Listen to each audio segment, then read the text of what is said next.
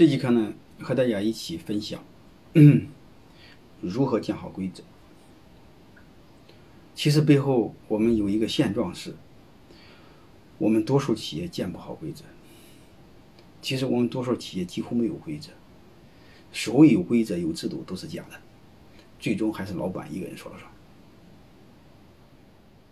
这是让我们很多企业很悲哀的地方。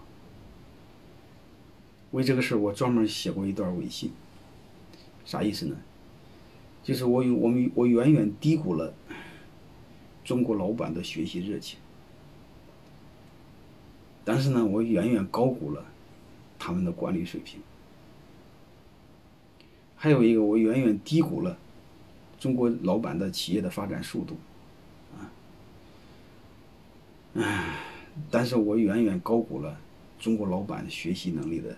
落地水平，啊，哎，这是有很多太多的无奈啊。今天重点做这个是分析，还是讲背后的道理，好吧？顺便告诉大家一些小的方法。我们先看规则的作用，我们再看规则和文化的关系，我们再分析为什么建不好规则。我们看规则背后是本质是什么，然后我再告诉大家如何建好规则，好吧？六部分。嗯第一规则干什么？规则的背后一定要搞明白，规则是保护自己的，看似在保护别人，其实更多的是保护老板的。因为没有规则，大家都会乱搞；没有规则，都讲感情、讲道德，没有标准。而且规则能让坏人变好，啊，能让坏人也变得有灵魂，啊，但是坏规则能让好人变坏。还有一个规则是公司发展之的基础。我还有一个好的规则都吻合人性。我再说一个好的规则一定会提高组织的效率，会降低组织的成本。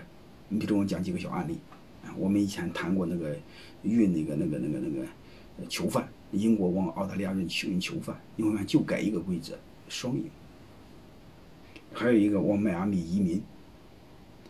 那古巴七八十年代的时候，你会发现和美国敌对，他就把美国的那个那个国，然后就他就开放了他的边境，让那个妓女呀，让囚犯呀，都往美国偷渡。结果这帮伙计，你会发现在好的制度下建立了美国第四大城市迈阿密，就是这帮人来的。然后大家知道澳大利亚是祖先是谁？是英国的一帮囚犯。你会发现是什么？好的制度能把坏人变成好人。还有一个分州，哎，我们七个人分州，你会发现。如果你让一个人分在监督，啊，这个成本将会非常高，然后贪污啊、行贿啊，最后剩下有一些没有权利的人他没走，是吧？然后你再搞选举啊，怎么乱七八糟都很难，最终一句话就非常简单，一个规则解决所有的问题。什么规则？让分州的人那一个人最后呢，解决所有的问题。你会发现制度能提高效率。而且制度能把人际关系变得好的制度，好的规则能把人际关系变得非常简单。那我们为什么我们单位的人你会发现，像你老板想起来很龌龊、很恼火，你怎么都他妈的这么龌龊，都他妈的这么坏、这么懒？我更多的想说，和他们无关，和你老板智商低有关。你把规则没定好，你不懂人性，又不懂制度背后的逻辑，我也没治。好吧，这节课重点和大家分析这个。第一个，我更想说的，规则和文化没关系。我们更多的说，我们说这个这个制度建不好，他妈人员是素质太低啊，文化素质太低，和这没关系。还有一个公司小没关系啊，我更多的是他俩会相互影响，规文化会影响规则，规则会塑造文化啊，他们是和人种没关系，和文化素质都没关系。你看看南韩和北韩。你看看东德和西德，嗯，你看看台湾和新加坡，你就知道了。因为吧，它都是规则产生的结果。如果你们留意的话，就更有意思。因为吧，只要是英国的殖民地，现在发展的都很好。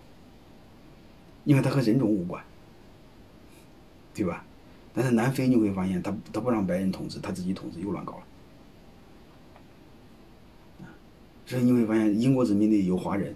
也有马来人，也有他们自己的人，就是英国人的后裔，像加拿大、美国呀、新加坡、新新新西兰呀等，你会发现和人种没关系，和数字更没关系。什么有关系？他留下来的制度精神、制度文明有关系。说白了，我们企业想变优秀，底层还是制度。